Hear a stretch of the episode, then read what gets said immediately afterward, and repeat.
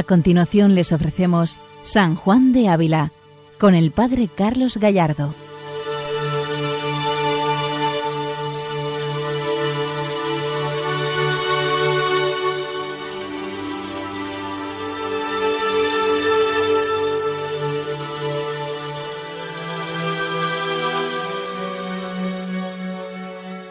Muy buenos días, queridos amigos de Radio María.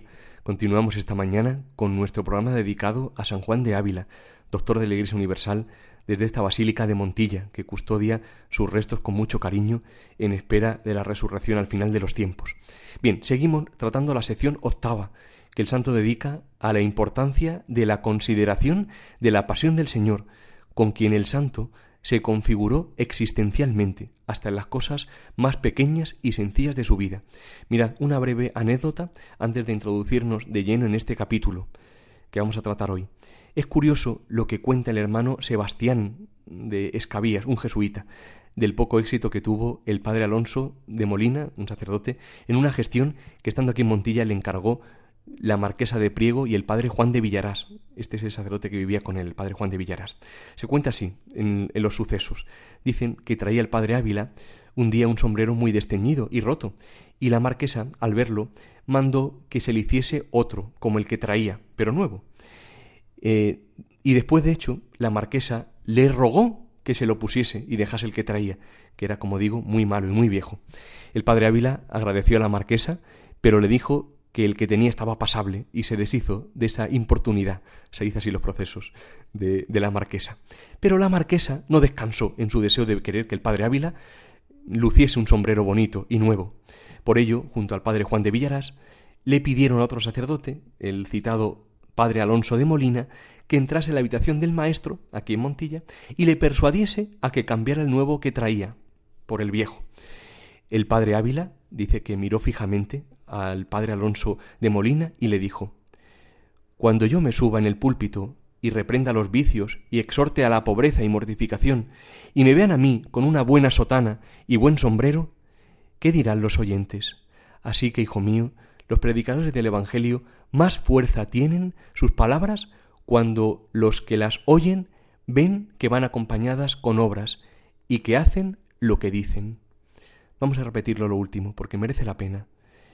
Los predicadores del Evangelio más fuerza tienen sus palabras cuando los que las oyen ven que van acompañadas con obras y que hacen lo que dicen.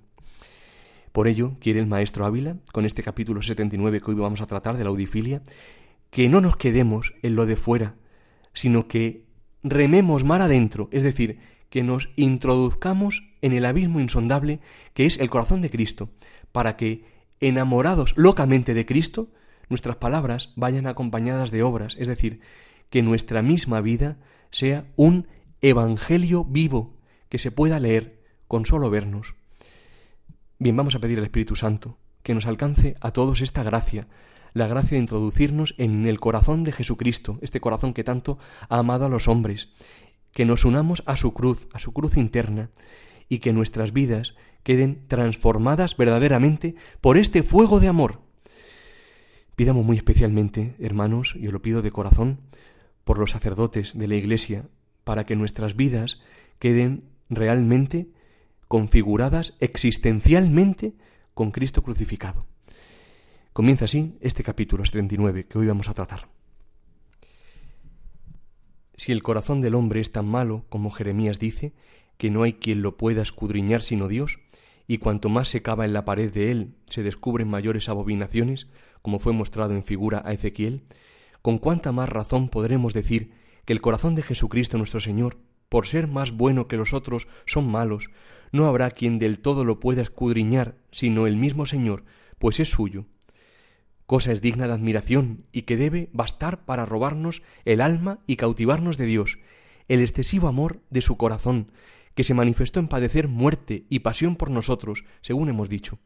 Mas, si con lumbre del cielo caváis más y escudriñáis este relicario de Dios, lleno de inefables secretos, veréis dentro de él tales efectos de amor que nos pongan en mayor admiración que lo que de fuera pasó, para lo cual os debéis de acordar que en la villa de Besaida, curando el Señor a un hombre sordo, dice el Evangelio, que alzó el Señor sus sagrados ojos al cielo y gimió, y tras esto curó al enfermo.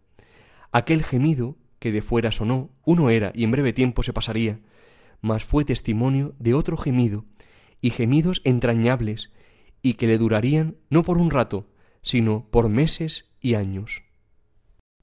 Donde mejor expresa el maestro Ávila el amor insondable del corazón de Jesucristo es en su célebre tratado del amor de Dios, seguramente en su origen, un sermón que sus discípulos publican con, con, este nombre, Tratado del Amor de Dios.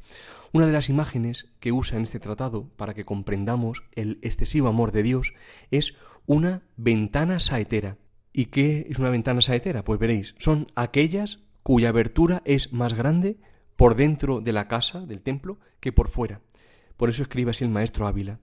No sin gran misterio quiso el Espíritu Santo que se escribiese, entre otras particularidades del templo de Salomón, esta. Conviene saber que las ventanas de él eran saeteras, es decir, que por de dentro eran mayores que por de fuera parecían. Y exclama, Oh amor divino, cuánto mayor eres de lo que pareces por acá de fuera, porque tantas llagas y tantos azotes y heridas, sin duda nos predican amor grande, mas no dicen toda la grandeza que tienen, porque mayor es por de dentro de lo que parece por de fuera. Centella es esta que sale de fuego, rama es esa que procede de ese árbol, arroyo que nace de ese piélago de insondable amor. Esta es la mayor señal que puede haber de amor, poner la vida por sus amigos, mas es señal, dice Ávila, y no igualdad. Pues si tanto te debo por lo que hiciste por mí, ¿qué tanto más te deberé por lo que deseaste hacer? Si tanto es lo público que ven los ojos de los hombres, ¿qué tanto más es eso que ven los ojos solamente de Dios?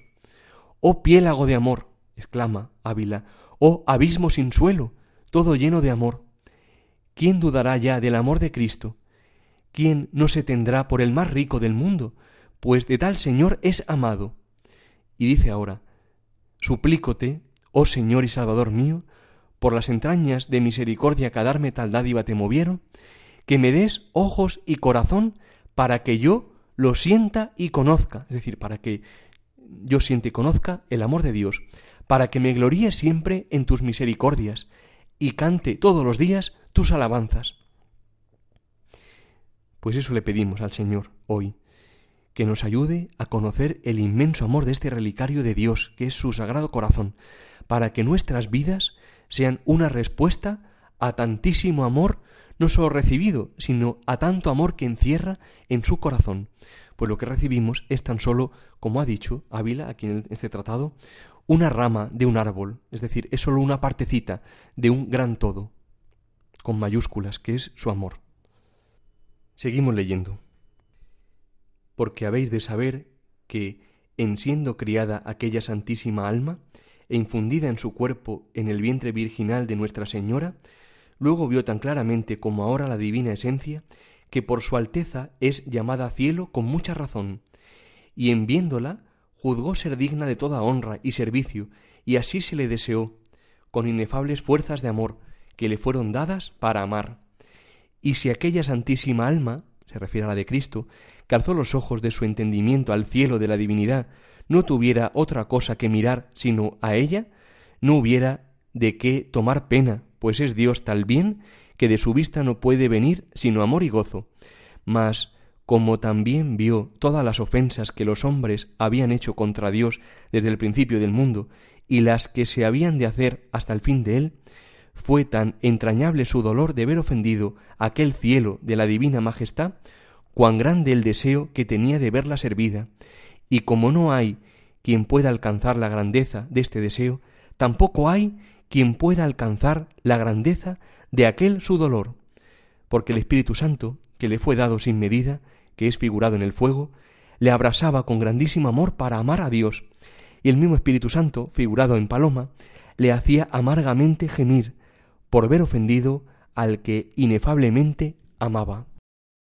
Aquí empieza ahora a exponer Ávila lo que se conoce como la doctrina de las miradas, es decir, nos lleva a buscar el amor de Dios por los hombres en las profundidades de la interioridad de Dios, es decir, en las miradas entre el Padre y el Verbo de Dios hecho carne, en el preciso instante de la encarnación. Magistralmente, dice Ávila, que cuando el Hijo de Dios se encarnó en el seno de la Virgen, se llenó, si bien de un grandísimo deseo de servir al Padre al contemplar la grandeza del cielo, es decir, de la divina esencia de Dios, también de un grandísimo dolor al ver todas las ofensas hechas por los hombres contra Dios mismo. Mirar, es el pecado lo que más dolor causa en el corazón de Jesucristo. Su cruz más dolorosa no fue la cruz de madera, ni siquiera los azotes de la pasión, sino esa cruz interna, que de hecho es mostrada en las apariciones del Sagrado Corazón a Santa Margarita, esa cruz interna que son los pecados de los hombres contra Dios, pues esa cruz es y fue su mayor dolor. Todos ciertamente nos conmovemos y con mucha razón al ver las grandes catástrofes, seríamos de piedra si no lo hiciésemos, y no es para menos, además, por desgracia, llevamos varias en poco tiempo. Sin embargo, no caemos en la cuenta de que un pecado mortal, un pecado contra los diez mandamientos, con plena conciencia y consentimiento pleno, es una grandísima catástrofe en el corazón de Jesús. Mirar una comparación, por si puede ayudar para comprenderlo. ¿Cuánto le duele o cuánto le dolería, mejor dicho, a una madre que un hijo suyo, voluntariamente, sabiendo lo que está haciendo y sabiendo la gravedad, quisiera romper todo vínculo con ella, como si estuviera muerto. Pues esto es el pecado mortal, romper conscientemente, con pleno consentimiento, todo vínculo con aquel que más me ama. Pues ciertamente no hay dolor como este. Por ello el pecado mortal supone, como digo, una catástrofe, que aunque no la veamos con los ojos físicos, no por ello es menor. Bien, pues proseguimos leyendo este capítulo de la audifilia. Dice ahora así. Mas para que veáis cómo este cuchillo de dolor que atravesaba el corazón del Señor no le hería por solo una parte, mas que era de entrambas partes agudo y muy lastimero, acordaos que el mismo Señor, mirando al cielo, gimió y lloró sobre Lázaro y sobre Jerusalén. Y como San Ambrosio dice, no es de maravillar que se duela de todos quien por uno lloró, de manera que ver a Dios ofendido y a los hombres perdidos por el pecado era cuchillo de dos filos que entrañablemente lastimaba su corazón por el, el inestimable amor que a él tenía por sí y a los hombres por él, deseando la satisfacción de la honra divina y el remedio de los hombres, aunque fuese muy a su costa. Oh Jesús benditísimo, que verte de fuera atormentado quiebra el corazón del cristiano, y verte de dentro quebrantado con algunos dolores, ni hay vista ni fuerza que lo pueda llevar. Tres clavos, Señor, rompieron tus manos y pies con graves dolores. Setenta y tantas espinas se dice que penetraron tu divina cabeza. Tus bofetadas e injurias muy muchas fueron, y de los crueles azotes que recibió tu delicatísimo cuerpo, se dice que pasaron de cinco mil, por lo cual, y por otras muchas penas que en tu pasión concurrieron, tan graves que otro que tú, que las pasase, no las, no, las alcanza, fue dicho en tu persona mucho tiempo antes. Todos los que pasáis por el camino, atended y mirad si hay dolor igual al mío.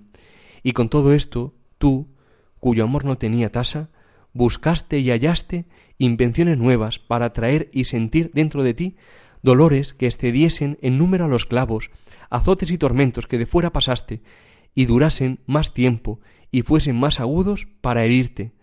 Isaías dice, cada uno de nosotros se perdió por su camino, y el Señor puso sobre su Mesías los pecados de todos nosotros. Y esta sentencia tan rigurosa de la divina justicia, tu amor, Señor, la hubo por buena, y echaste sobre tus cuestas y te hiciste cargo de todos los pecados, sin faltar uno, que todos los hombres hicieron, hacen y han de hacer desde el principio del mundo hasta que se acabe, para pagarlos tú, Señor, Señor y amador nuestro, con dolores de tu corazón. Qué imagen tan elocuente expone el maestro Ávila en este párrafo. Dice que el cuchillo de dolor que atravesaba el corazón de Cristo era de dos filos, el dolor por ver a Dios ofendido, pero también el dolor por ver a los hombres perdidos por el pecado. Monseñor Luis María Martínez, que fue arzobispo de México y está en proceso de beatificación, murió en los años 50 del, del siglo XX, dice que el pecado mortal es también desgracia nuestra, así dice en un libro suyo. Dice, El pecado es desgracia nuestra, y Jesús la ve, y Jesús la siente, y sufre por lo que el pecado produce en nuestro corazón. ¿Qué siente una madre cuando ve a su hijo sufriendo agudísimos dolores o cuando lo ve carcomido por la lepra? ¿No se desgarran sus entrañas maternales? Pues más, mucho más, sufre Jesús cuando nos ve a nosotros pecadores, cuando nos ve manchados, cuando ve deformada nuestra alma por la lepra del pecado. Las almas en las que el pecado llega hasta sus últimas consecuencias, haciéndose definitivo y eterno en la otra vida, son para Jesús un nuevo tormento, son las almas de los réprobos, que se ve precisado a arrancar de su propio corazón. Y sigue diciendo, dice, pero el pecado es también ofensa de Dios, y por ser ofensa de Dios es el mayor mal que puede existir en el universo. Si en un momento hubiera un cataclismo tal que se acabara la creación entera, que desaparecieran todos los astros con los que habitan en ellos, de manera que volviéramos al caos primitivo, sería éste menos mal que un pecado mortal, porque todo el mal que viniera por la destrucción de las cosas creadas era mal de criaturas, en tanto que el pecado mortal es la ofensa contra Dios. Diríamos, por tanto, que es el mal de Dios, un mal incomprensible, un mal tan grande que fue preciso que Dios se hiciese hombre, se anonadase y muriese por nosotros, para venir a borrar los pecados del mundo. Jesús mira, termina diciendo, el pecado como ofensa del Padre, como la injuria lanzada contra la soberanía divina, como el inmundo escupitajo de la criatura contra la majestad y la santidad de Dios. Y él, que ama apasionadamente al Padre Celestial, siente en lo más íntimo de su corazón el dolor inmenso, el dolor inenarrable de que el Padre sea ofendido por los pecadores. Terminamos ya con el último párrafo de este capítulo 79 que estamos leyendo. Dice ahora sí, Mas, ¿quién contará el número de tus dolores? Pues tampoco hay quien cuente el número de nuestros pecados, que los causaron, sino solo tú, Señor, que los pasaste, hecho por nosotros varón de dolores, y que pruebas por experiencia trabajos. Un solo hombre, dice en el Salmo 40, que tenía más pecados que cabellos en la cabeza, y sobre esto aún dice que le perdone Dios los otros pecados que tiene y no los conoce. Pues si uno, que es David, tantos tiene, ¿quién contará los que tienen todos los hombres, muchos de los cuales hicieron más y mayores pecados que no David? En cuánto trabajo te metiste, oh Cordero de Dios, para quitar los pecados del mundo, en cuya persona fue dicho, Cercáronme muchos becerros, y los toros gruesos me rodearon, abrieron sobre mí su boca, como león que brama y hace presa. Mas, aunque en el huerto de Gesemaní te fueron, Señor, a prender una capitanía de mil hombres del brazo seglar, sin la gente enviada por los pontífices y fariseos, los cuales con mucha crueldad te cercaron y prendieron, mas a quien mirare la muchedumbre y grandeza de todos los pecados del mundo que han cercado tu corazón, poca gente le parecerá la que aquella noche te fue a prender en comparación de los que cercan a tu corazón. Qué vista, Señor, tan espantable, qué retablo tan feo, y para dar tanta pena, traías delante de ti cercados de nuestros pecados. ¿Quién contará, Señor, cuán feos pecados han acaecido en el mundo, que presentados delante de tu inefable limpieza y santidad, te ponían como espanto y como toros con bocas abiertas arremetían a ti, pidiendo que tú, Señor, pagases la pena que tanta maldad merecía. Con cuánta razón se dice adelante que fuiste derramado como agua, con tormentos de fuera, y tu corazón fue derretido como cera, con fuego de dolores de dentro. ¿Quién, Señor, dirá que puede más crecer el número de tus dolores, pues tan sin número son nuestros pecados? Uno de los frutos de la meditación de la pasión, que tanto recomienda, como digo, el maestro Ávila, es la contrición y el dolor de nuestros pecados.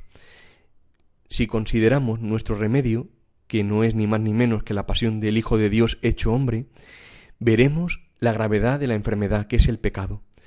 En este sentido, San Bernardo de Claraval dice, Oh hombre, conoce y entiende cuán grande es la llaga que tuvo necesidad de tan costosa medicina.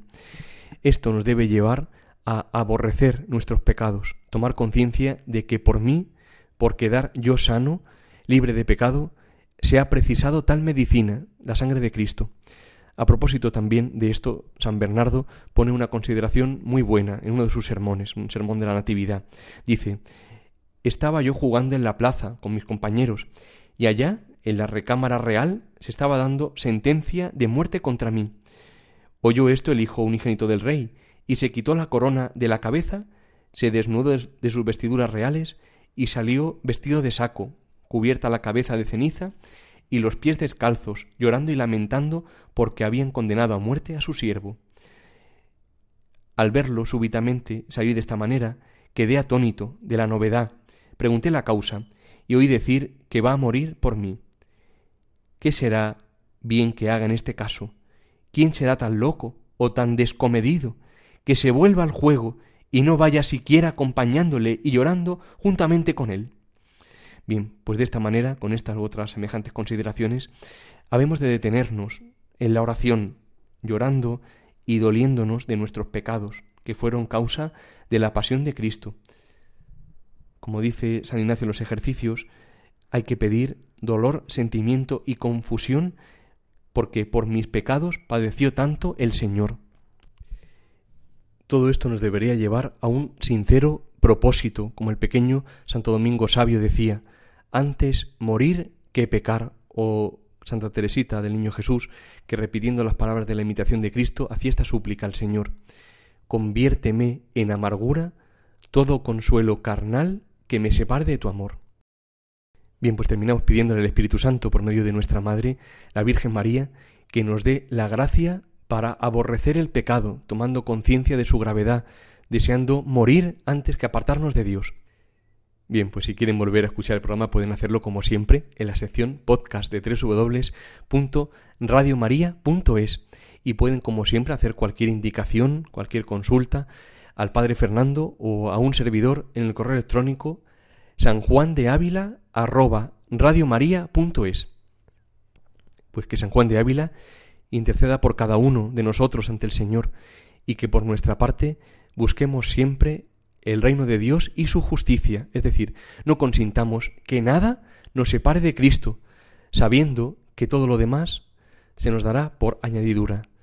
Muy buenos días, queridos amigos, y que Dios os bendiga.